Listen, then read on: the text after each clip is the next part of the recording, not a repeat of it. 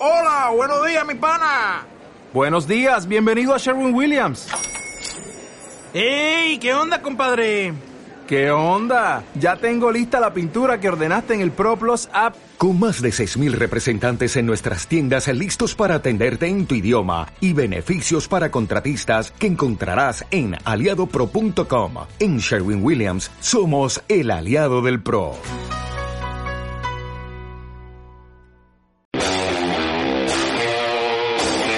Prepárense porque aquí comienza un cómic y un café.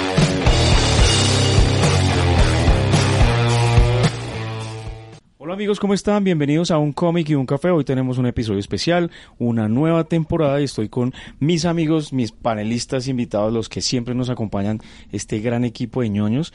Y nada, estamos aquí otra vez eh, con un programa bien bacano. Vamos a hacer un anivers vamos a hablar del aniversario de la broma, la broma asesina y también vamos a hablar del aniversario de Muerte en la Familia que casualmente las dos sagas están cumpliendo años. Son sagas muy importantes para el mundo de los cómics. Y pues nada, como siempre nos acompaña Carlitos de la banda del cómic, que va a ser nuestro moderador el día de hoy. Hola, ¿qué tal? Bienvenidos a una nueva temporada de Un cómic y un café. Para regresar, para que se acuerden de nosotros, les voy a hacer una pregunta así rápida y es ¿cuál ha sido su mayor alegría geek desde la última vez que nos encontramos en este podcast? Arranca si quieres tu JP. Ah, bueno, la última vez que nos vimos, hola chicos, JP Comics por aquí, eh, me casé, literalmente boda friki, Señor de los Anillos en mi mano, hola, anillo único. Eh, palabras de One Piece para iniciar mis votos matrimoniales. Yo creo que tomaría eso como el mayor logro desde la última vez que nos vimos. Uy, eso está tremendo, superar a JP. eso aquí no, nos mató a todos, pero bueno, uno tiene logros más pequeños. uno de esos creo que fue ahorita conseguir unas bacanas figuras de Kimetsu no Yaiba que estaban difíciles de conseguir y pues digamos que ese ha sido mi gran ahorita adquisición geek. Bueno, yo le iba a preguntar a JP si nos deja ver el anillo. Por supuesto que sí. ¡Muy precioso! No, vuelva a mí. Eh, bueno, completar algunos cómics y digamos que hay una alegría agridulce porque llegó una nueva colección, pero parece que no va a llegar completa, entonces no todo en la vida es alegría. Eh, nada, eh, pues he leído muchas cosas, por ahí estuve repasando la serie Castlevania otra vez, unos detallitos por ahí bacanos. Adicional estoy jugando por ahí Mortal Kombat 1 para los que juegan, muy bacano, se los recomiendo a los que estén viendo este video en el momento que lo estén viendo. Si no lo han jugado y tienen PlayStation 5, se los recomiendo un montón, muy buen reinicio de la saga. Bueno, ahora sí, se cumplen 35 años de ese momento en el que DC encontró oro, creyendo que matar a sus personajes iba a ser un éxito en ventas, y lo fue, pero luego lo que eso terminó desencadenando es otra cosa que vamos a conversar acá. Arranquemos hablando por una muerte en la familia. Tenemos eh, a Jim Starlin y a Gina Parrow tenemos aquí el cómic, justamente lo trajo Alex, y es el famoso cómic en el que muere Robin. Tiene una particularidad en especial que seguramente muchos han escuchado, y es que el público terminó decidiendo si Robin moría o no. Había que llamar a un teléfono, se hizo durante un día, incluso en la colección que hay por ahí andando muestran esa página, y definitivamente por 70 votos, es lo que dice la leyenda, por 70 votos, ah miren aquí está justamente para los que están viendo el video, por 70 votos terminó eligiendo la gente que muriera Robin. ¿Cómo fue para usted leer Una muerte en la familia?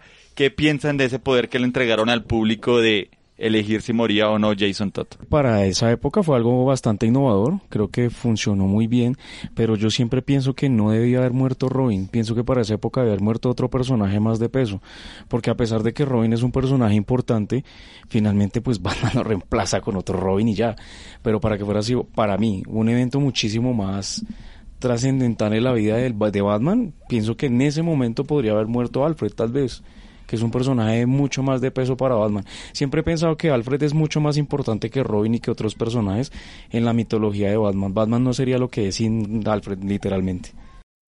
Aunque la idea es buena, la cosa es que para el momento la habíamos revivido a Alfred porque, oh sorpresa, lo habíamos matado ya como 10 años, pero recuerden, lo matamos porque era demasiado gay que hubiera tres hombres viviendo en una sola casa y pedimos a la tía Haggett y bueno, una historia para, para gracias Frederick Berta. Sin embargo, debo decir que la parte más interesante para mí de Muerte en Familia no está en, oh no, murió Robin. Bueno, sino en la parte de, porque el Ayatola decidió que quería que el Joker fuera su embajador en las Naciones Unidas. La historia es buenísima y es la última parte del cómic y uno dice como, no te lo puedo creer. De verdad decidiste meter a todo ese problema aquí. Bueno, adelante, era tu decisión, brillante. Ya Robin está muerto, eso sigue con la vida. Pero casi se nos arma un lío internacional por ponernos a molestar con el Ayatola. bueno, yo creo que le den el poder a los leyentes en ese entonces y sobre todo el hecho de que no había votaciones por internet que nos permitiera a todo mundo votar, sino que tuvieras que gastar monedas plata de tu bolsillo para pagarlo, implica que tanto se podía también haber llegado a las familias, a los hogares y a que tanto querían esos personajes como tal. Cuenta la leyenda, aparte de todo, de que fueron las 70 votaciones, pero era porque literalmente odiaban al Robin de esa época. O sea, era un Robin que no era querido, un Robin que nunca llegó, que nadie se identificó, entonces lo primero que dijeron, pues matémoslo. Si hubiera sido un Robin con añoranza, con amor y demás, de pronto no lo hubieran hecho. Pero creo que en esa época estuvo bien, ahorita yo creo que es mejor que tomen sus propias decisiones de a quién matar y sí, eh, de pronto un poco parafraseando a Freddy, si también hubiera preferido a ese Alfred en ese momento con la decisión en las manos del público de si vivía o no.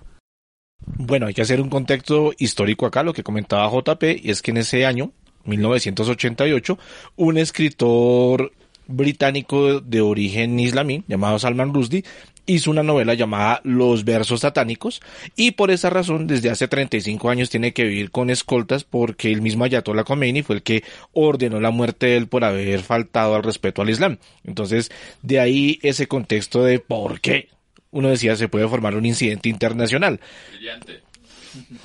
Es algo, es algo muy chévere. En esa época, en los noticieros acá, pues obviamente van a matar a Robin, pero pues como muchos de esos cómics no se publicaban acá, nadie conocía quién era Jason Todd, sacaban los chistes de la homosexualidad que comentaban acá, gracias Ferry Wertan donde quiera que estés, espero que te estés quemando en el quinto pylon, y lo más importante, si no hubiera muerto Jason Todd, no tendríamos a Tim Drake. Sí, ah, y lo, más interesante también es que ese cómic apenas en la segunda página, Batman se disfraza de Mr. Spoiler y dice, tiene una frase que es como, está demasiado temerario, tiene mucha violencia, lo van a terminar matando. Y efectivamente, tres números más tarde lo terminan matando. Es un cómic que tal vez quedó enmarcado por ser la muerte de Jason Todd, pero particularmente a mí me gusta muchísimo cómo está narrado. Me parece que Gina Paro y, o sea, la combinación de esos dos Jims es demasiado bueno. Se lee rapidísimo ese cómic porque tiene un ritmo muy bacano donde escogen poner la cámara eh, en sentido figurado. Muy, muy, muy buen cómic. Se consigue muy fácil. Se consigue obviamente aquí también en la Baticueva. Y no se queden solamente con eso, como decía JP, hay un momento donde, por ejemplo, Superman va a enfrentar a Batman porque le dice como, hey, se te está yendo se te está yendo todo con este tema de Robin. Le pega un puño inservible. Pero, es decir, no, eh, realmente. El cómic tiene esa gran imagen de, de, de, Batman sosteniendo a Jason Todd muerto, pero es mucho más que eso, así que la invitación es a que lo lean. Y ahora que, que, que Alex mencionó lo de los Robins, pues hablemos de cuál es su Robin favorito. Un paréntesis con lo que estábamos hablando anteriormente, y es que finalmente la muerte de Jason Todd y luego la Superman marcaron como las muertes importantes en los personajes, ¿no? Porque ya ahora se muere un personaje, pues ya como que a todos nos da igual, ¿no? Porque pues ah, eso después lo reviven, que es lo que ha venido pasando. Y para y otro otro paréntesis también, hoy estamos en la Baticueva, los amigos de la Baticueva que nos prestaron las instalaciones. Es una tienda acá geek de la ciudad de Bogotá, aquí cerca al lago, entonces para que la visiten. Y con respecto a los Robin, para mí, pues siempre ha sido eh, Dick Grayson. Definitivamente me parece que es un personaje que tiene una evolución muy bacana. Es el personaje que llegó al punto en el que todos queríamos que llegara un personaje tan querido por los lectores y pues que estuvo presente en las viñetas por tanto tiempo. En las últimas historias ha estado muy bacano. Dick ha tenido tal desarrollo, o sea, vamos rápido. Team Drake es como, vas bien, vas bien, vas bien, vas bien, nuevo 52, vas mal, vas mal, vas mal, vas mal, vas mal. Ok, ¿tú cómo te llamas? No, Red Robin. Ok, vale, Tim, te sigo queriendo, pero te dejaré por ahí. Eh, Damian. Oh, Dios mío, Damian. Tienes encanto. Sí, claro que sí. Siempre y cuando no sea Superman y quieras tener un hijo purito que no vaya y tenga mala amistad. Él es la mala influencia en la vida de John Kent. Es tan sencillo como eso. Mientras que, ¿qué podemos decir mal de Dick? A ver, Dick fue montó a los titanes. Después mejoró con los nuevos titanes. El muchacho ha tenido toda la aventura del mundo. Se ha ganado Juan Sainer. Es el espíritu de todo lo que puede salir bien en DC. Es súper cuate con Superman, así que algo estará haciendo bien. Todo el mundo lo ama y a su trasero. Dios. Obvio. Se pasaron toda la última temporada de Harley Quinn haciendo enfoques únicamente a trasero. Y cuando, spoiler, se muere, hasta su ataúd tiene su trasero. O sea, ¿qué quieres que diga? ¿Cómo vamos a superar a Dick Grayson?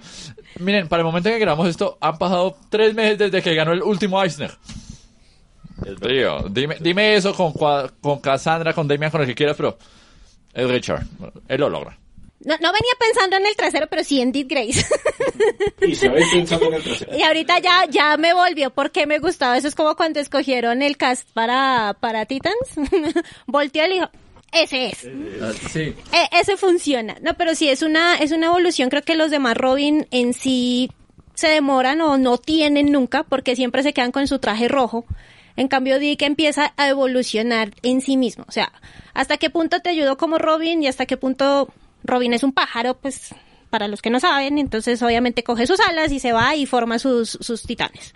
Entonces es algo que no solamente creo que evoluciona a nivel de pelea o de algo más, sino a nivel personal. O sea, es su propia forma de crear su grupo, su propia ayuda, inclusive ha sido portador del traje de Batman también. Entonces es algo que lo complementa aún más. Ha sido el único que le han dicho, vea, no, es, no hay Batman, usted es el mejor que lo puede reemplazar en este momento. Entonces creo que con eso ya da mucho que decir Dick Grayson. Bueno, como soy el más viejito del grupo, que las gatas, las, las, las canas no me delaten, me tocó la época de la serie. Las gatas no me delaten. ¿De dónde venías, Alex? ¿Por qué llegaste tarde? Bueno, el rasguño creo que lo denota, pero bueno.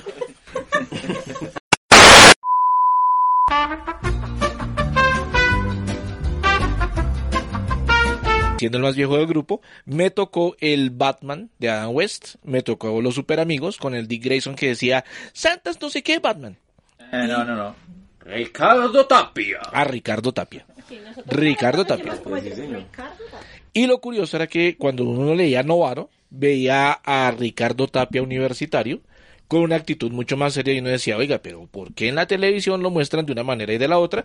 Es un avance muy chévere, obviamente vi muchas historias de Tim Drake en los 90, Nightfall, eh, la propia serie de él, Young Justice, el cómic, no la serie de televisión, pero hay una que no le han nombrado y que yo le tengo mucho cariño, es Carrie Kelly.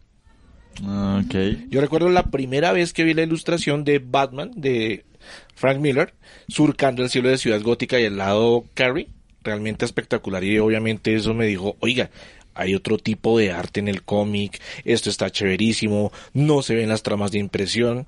Y literalmente me cambió el concepto de Batman cuando leí eso por primera vez y le tengo mucho cariño a esa versión del personaje. Yo voy a salir en defensa de Tim Drake. A mí me gusta mucho ese Robin porque siento que cambia muchas cosas de la fórmula que tenía Robin como tal y es, él no tiene como el trauma de haber perdido a sus papás entonces tiene ya una, pues, inicialmente. Sí, está como inicialmente, No, no, no, no, no, papá. Cuando aparece Rey. Well, hello there. Alerta de spoiler. Alerta spoiler. En segundo lugar, una cosa que me gusta mucho de ese personaje es que él tiene la suficiente inteligencia, pues tampoco había que ser un genio, pero en ese universo sí, para deducir que Batman es Bruce Wayne. Entonces toda esa, que es otra historia muy buena, no sé si también es Jim Starlin, solo que esta vez con George Pérez eh, en eh, un lugar solitario para morir.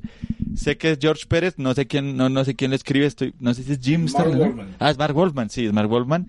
Eh, gran, gran cómic también, donde hacen la presentación de, de Tim Drake, así que súper recomendado. Y, y es otra forma también de explorar el personaje, por eso me gusta tanto Tim Drake. Hablemos un poquito hacia The Killing Joke de Killing Joke que fue antes de Una muerte en la familia. Curiosamente empezamos al revés, pero en Una muerte en la familia referencian que al Joker lo odian por todo lo que le hizo a Bárbara Gordon. ¿Qué piensan de Killing Joke? Solo falta un mal día para caer en la oscuridad. Alan, para volverse loco. Señor Mores, usted ha vuelto. Sí, maldita se ha vuelto. Dios mío, odio haber escrito ese estúpido cómic. Pero ustedes no aprendieron nada. Pero sí, básicamente es lo que siento. El señor Moore, que de alguna manera funciona como una especie de avatar en el universo para hablar ocasionalmente. Gracias, señor Morrison, usted también. Todo el problema es el mismo. Moore lo dijo. Ustedes no entendieron. Yo realmente estaba muy en plan. ok, voy a matar al Joker, ya no me jodan la vida. Pero la base de eso, la condimentas con Watchmen, le agregas al Caballero de la Noche de Miller, y lo que viene la oscura conocida como los 90. Y después eso se nos va a filtrar en los 2000. Y después eso se nos va a seguir filtrando en los 2010. Y hará menos de tres horas, ya estaba leyendo otra discusión sobre si Superman debería o no sonreír. ¿Y de quién es culpa? Bueno, de ese hermoso cómic. Esa historia es buenísima, no nos va a decir mentiras. El arte es una maravilla, porque lo es. Eh, la narrativa de principio a fin. ¿Cómo era que cuando le intentaron adaptar animada, no logras llegar a ese nivel? O sea, ese sistema de nueve paneles, tú no lo logras superar por mucha animación que quieras meterle. Porque funciona como lo que es, como un cómic de viñeta. Pero sí, no culpo a Moore por estar un poquito estresado con la creación de esta obra. Definitivamente, a pesar de que la obra de Miller y la el Dark Knight Returns y la Roma Asesina son eh, historias muy cuadriculadas, porque si nos ponemos a la composición de las viñetas y esto, funcionan perfectamente porque la narrativa es muy buena. Obviamente en su época lo que hizo Moore fue algo fuerte que obviamente si lo hacen ahorita eso habría provocado cancelaciones, mejor dicho, habrían quemado la editorial literalmente. Pero pienso que son dos horas que le aportaron bastante. Eh, me, parece, me pareció interesante el hecho de, del chiste, el, el, final, o sea, yo no me esperaba que terminara con un chiste y ya, o sea, yo dije, ¿en serio ya? ¿Va a terminar así? Y finalmente plantea algo muy importante que se ha dicho siempre, que definitivamente esos dos tienen una relación tóxica porque el uno no existiría sin el otro. Y no sé hasta qué punto como lo querían plantear en el asilo de Arkham, no sé si realmente haya una relación amorosa tóxica y pareciera ser la verdad. Sinceramente sí, yo creo que eso es un amor tóxico ahí extraño entre esos dos porque no, no, no existe, no coexiste el uno sin el otro. Bueno, yo me voy como un poco más a la, a la parte psicológica de los personajes, ¿no? O sea, si tú te pones a leer los paneles, igual entiendes la psicología del uno y el otro. El uno ya está loco, te cuenta una historia de por qué terminó loco, entre comillas, o por qué le dio por asesinar, por qué volverse el Joker. Pero te cuentan también que él intenta demostrar que lo que a él le pasó, si se lo aplicas a otra persona, esa persona supuestamente debería reaccionar igual que él. Entonces, si te pones a analizar, la idea básica de esto es la psicología humana. ¿Qué tanto yo puedo causar de daño para que el otro sufra lo mismo que yo y llegue a las mismas conclusiones que yo? Y creo que lo que más rabia le da al Joker es justamente eso, o sea, está atacando todo lo que él más quiere, todo lo que Batman quiere y a la final les dice, igual, no voy a convertirme en ti, no voy a convertir y acabar con todo, ni tampoco te voy a matar, supuestamente, ¿no? Porque a la final el último panel queda ahí arcado y se termina la risa y uno no sabe si sí, si no, si qué, qué pasó, se murió, no se murió, pero la verdad es esa, o sea, si uno se pone a pensar un poco más allá al fondo, como siempre termino profundizando más las cosas que leo o que veo, es eso, es qué tanto o qué tanto mal o qué tanto daño te pueden hacer para causarte o ser vengador o ser vengativo. Yo creo que como historia individual como tal, es una gran historia, pero coincido con JP en que le hizo mucho daño a lo que vino después. El mismo Alan Moore lo dijo como yo solamente estaba jugando con los personajes y, y después todos los personajes tenían que ser psicópatas, depresivos, y es algo que aún seguimos viendo y es incluso el eterno debate sobre el Superman de Injustice. Entonces yo creo que como historia solita vale la pena para que vayan a leerla. Este es el famoso cómic que a veces asumimos que todo el mundo lo leyó, pero si alguien apenas la va a descubrir, donde queda pues inválida en discapacidad bárbara, donde le toma unas fotos pornográficas, es un cómic bastante escandaloso que tiene el gran dibujo de Brian Bolan, el guion de Alan Moore, y solo por eso ya basta leerlo, pero sí le hizo una muy mala influencia después a la historia de los cómics. No sé qué opina Alex. Bueno, eh, a mí me gusta porque, dirán, es muy noventero, sin eso no, hubieras, no hubiéramos tenido a Oráculo. Vale, mira que esa te la hago totalmente. Nosotros nos quedamos sin oráculo, y se pierde uno de los grandes personajes. no, 52 te hablo a ti. Pero sí, la verdad, ahí es cierto. Si algo bueno salió del cómic, quitando el arte, el guion y que la verdad es una buena pieza, es oráculo. Tienes toda la razón ahí. Hay dos versiones en el mercado de la broma asesina. Esta es la de Beat, que llegó acá en el año 97 y toda una historia de cómo conseguí esta historia, pero eso es para otro capítulo. Y esta con nuestros amigos de cómic tenemos esta edición que fue de, la mole en México, pero uno dice, ¿qué diferencia hay entre las dos? Vamos a verla. Esta tiene el color de John Higgins, un colorista que trabajó en Watchmen, y si ustedes van a ver, tiene un tema psicodélico. Esto es de una época donde no existían separaciones por computador. Estos son ecolines, acuarelas. Lograrle ese aspecto psicótico a la historia, literalmente. Pero una versión revisitada por el señor Brian Boland, donde ustedes ven que el color es demasiado correcto. Separaciones por computador, pierde un poco de ese impacto que tenía la historia en aquel momento. Entonces se puede decir que existen las dos versiones, las pueden ver, las pueden comparar. De hecho, esta obra ha sido tan versionada que existe en versión absolute, donde viene el color original, el color nuevo, viene en blanco y negro, los lápices, viene todos los apuntes, inclusive fotos de Brian Boland posando con el sombrero de fieltro, con la cámara, para crear esa portada tan icónica que es esta de acá. De hecho, hay estatuas. La portada se ha vuelto única. Oiga, ahora que hablaban de colores, una cosita viejo Freddy que no quiero dejar pasar sobre la muerte en la familia y es que Adrian Roy es la colorista de ese cómic. Muchas veces se invisibiliza el trabajo de las mujeres en la industria del cómic y ella desde los 70 era colorista en DC y es colorista de Una muerte en la familia. Ahora sí, ¿qué ibas a decir? Que en paz descanse. No, nada, buen dato ese el de las chicas, porque sí, definitivamente no hay muchas, ¿no? Hay, mu hay No, hay muchas, pero al buenísimas. contrario se invisibilizan, exacto. No, más que todo en el gremio de los cómics, porque artistas sí conozco, pero por digam- digamos de editoriales de DC Comics y Marvel, no hay demasiadas, pero son muy talentosas. No quiere decir que en la industria no haya, porque hay muchas chicas, sino que me refería más, eran como un poco a la industria de superhéroes, que pues no hay muchas, pero sí es cierto que se e invisibilizan un poco por el tema de que, pues en gran parte de los que trabajan en la- las editoriales grandes como DC y Marvel son hombres. Algo que quería contar era, bueno, haciendo un paréntesis, eh, con respecto a las ediciones de La Broma Asesina, si hay varias, tenemos varias de ellas, esa que tenía Alejandro de la Mole, desafortunadamente ya no la tenemos en stock, tuvimos varias, es una edición muy bacana porque trae la portada metalizada, Eh, esa edición fue exclusiva para el evento, no se pudo conseguir después porque no estaba a la venta después, por ahí tenemos cositas chéveres y raras que conseguimos que a veces les traemos por ahí, para que sigan la página. También está la edición Absolute, que también la tenemos en inglés, creo que quedan algunas unidades, que es prácticamente pues la mejor edición que existe en el mercado. Está en inglés, pero es una muy buena edición. Con respecto a la última viñeta del cómic, saben que me acabo de acordar de esas de, de cuando Homero ahorca a Bart Simpson y que es esa relación tóxica padre-hijo, me hizo acordar ese final, o sea, ese final se parece mucho. A mí, a mí me dio esa sensación, ¿no? No me dio la sensación de que lo estuviera matando realmente. Pi- Pienso que finalmente eso fue uno de los puntos que sí logró Miller en su cómic del Dark Knight Returns. Era como que Batman de una vez por otra ya quería ponerle un fin realmente al Joker que ya estaba aburrido de tanta cosa, ¿no? Y es que en el de Muerte de la Familia, cuando volvió Jason, siempre le recriminó eso a Batman. Venga, ¿usted por qué no hizo nada? Ese man me mató y usted no hizo nada, simplemente pasó y ya. O sea, como que trajo otro Robin, lo consiguió y ya, y pasó y no, y así se quedó. Y sí, literalmente, pues en parte fue así. Pues mira que una de las cosas fascinantes del guion de Alan Moore es que todo el tiempo te hace dudar sobre lo que él mismo te está contando. Entonces se anima a contar el origen del Joker por primera vez, pero luego te, luego el personaje mismo te dice, a veces lo recuerdo de una forma, a veces lo recuerdo de otra. Si voy a hablar de mi pasado, que sea una opción múltiple. Entonces a la final ni siquiera estamos seguros si ese era el origen del Joker. Y lo mismo pasa con lo que dices al final.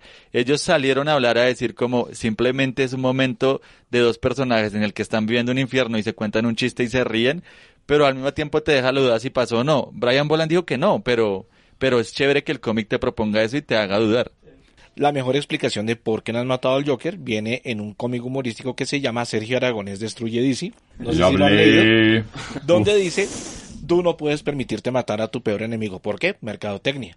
Y Batman le dice, oiga, usted tiene razón, los de, los de la Warner me matarían. ¿Dónde vendemos camisetas, tazas y demás? El Literalmente. fino humor de Marc Evanier en el guion y Sergio Aragones en el dibujo. Siempre que lo tengan, sea Gru el Bárbaro, Fanboy o estos dos destruyendo DC, Marvel, Star Wars o simplemente... ¡mua! Y hay otro tema. Muchos dicen, oiga, este cómic fue el que inspiró la película de Batman de Tim Burton. Falso. ¿Por qué razón? Porque este cómic salió a la venta hace 35 años y estaban a menos de dos semanas de iniciar filmación de Batman de Tim Burton en Inglaterra. Entonces, no creo que en dos semanas hayan hecho una reescritura completa de guion, para poder agregar ciertos temas que se vieron acá. Un datico cinéfilo antes de darle la, la palabra a JP.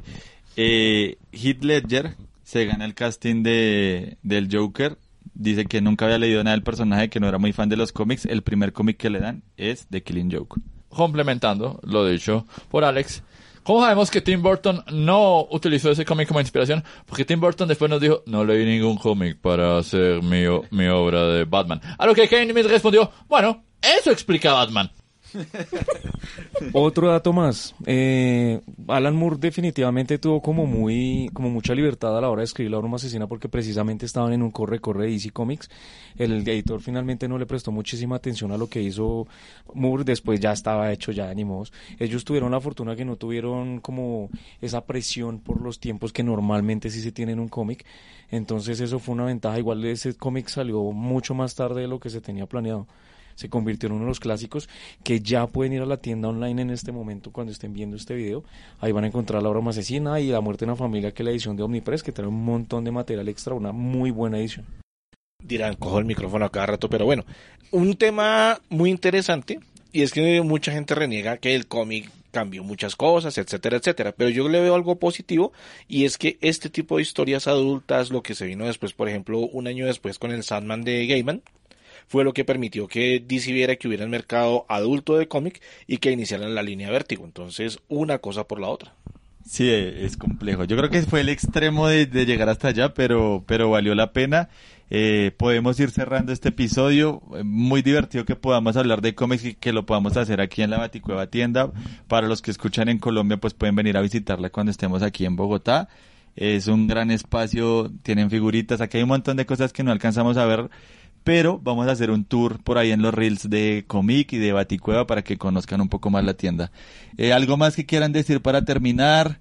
¿Algún dato que se les haya quedado? Ay, venga, a propósito, hace poquito Matt Reeves y Robert Pattinson dijeron que les gustaba mucho la muerte en la familia y se rumorea a ver si de pronto va a haber un Robin en la, en la secuela de, de Batman. Vamos a ver qué pasa. ¿Algo más para cerrar? Nada, eh, un abrazo para todos, muchas gracias por vernos, esperamos sigan apoyando el contenido, vamos a hacer muchísimas cosas. Sé que se atrasó un poquito la, la, nueva temporada porque la anunciamos hace un tiempo, pero pues nada, teníamos un episodio grabado de Comic Con que desafortunadamente salió muy bacán, no pudimos rescatar el material, pero bueno, no importa, igual aquí vamos a hacer muchísimas cosas muy bacanas. Darle las gracias a Carlitos, eh, Bobcito que está detrás de las cámaras ahí apoyándonos para que esto salga muy bacano. Ya van a ver que vamos a evolucionar en muchísimas cosas, van a haber muchas cosas nuevas que esperamos les guste, porque estamos haciendo un sacrificio. Hay muchos de nosotros que estamos aquí un tanto cansados, pero aquí estamos cumpliendo la cita para darles muy buen contenido y que ojalá lo disfruten mucho.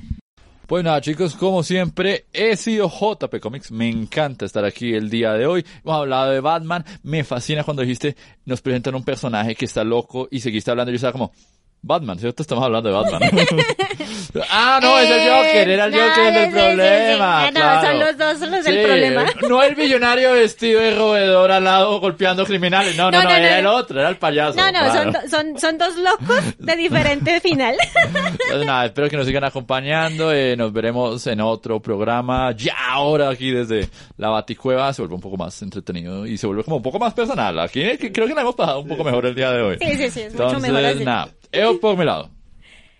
Nada, nos vemos en el siguiente podcast. Es un placer compartir con todos ustedes porque uno aprende miles de vainas cada vez que se sienta acá y espero que también los que nos están escuchando y nos estén viendo también tengan por ahí anotado, apuntado todo lo que se dice acá para que conozcan aún más este gran mundo que son los cómics. Yo quiero despedirme recordando la serie de Batman del 66. ¿Podrán nuestros podcasters llegar temprano la próxima vez? No creo. No creo. Bueno, muchísimas Tendrán gracias. una botellita de agua.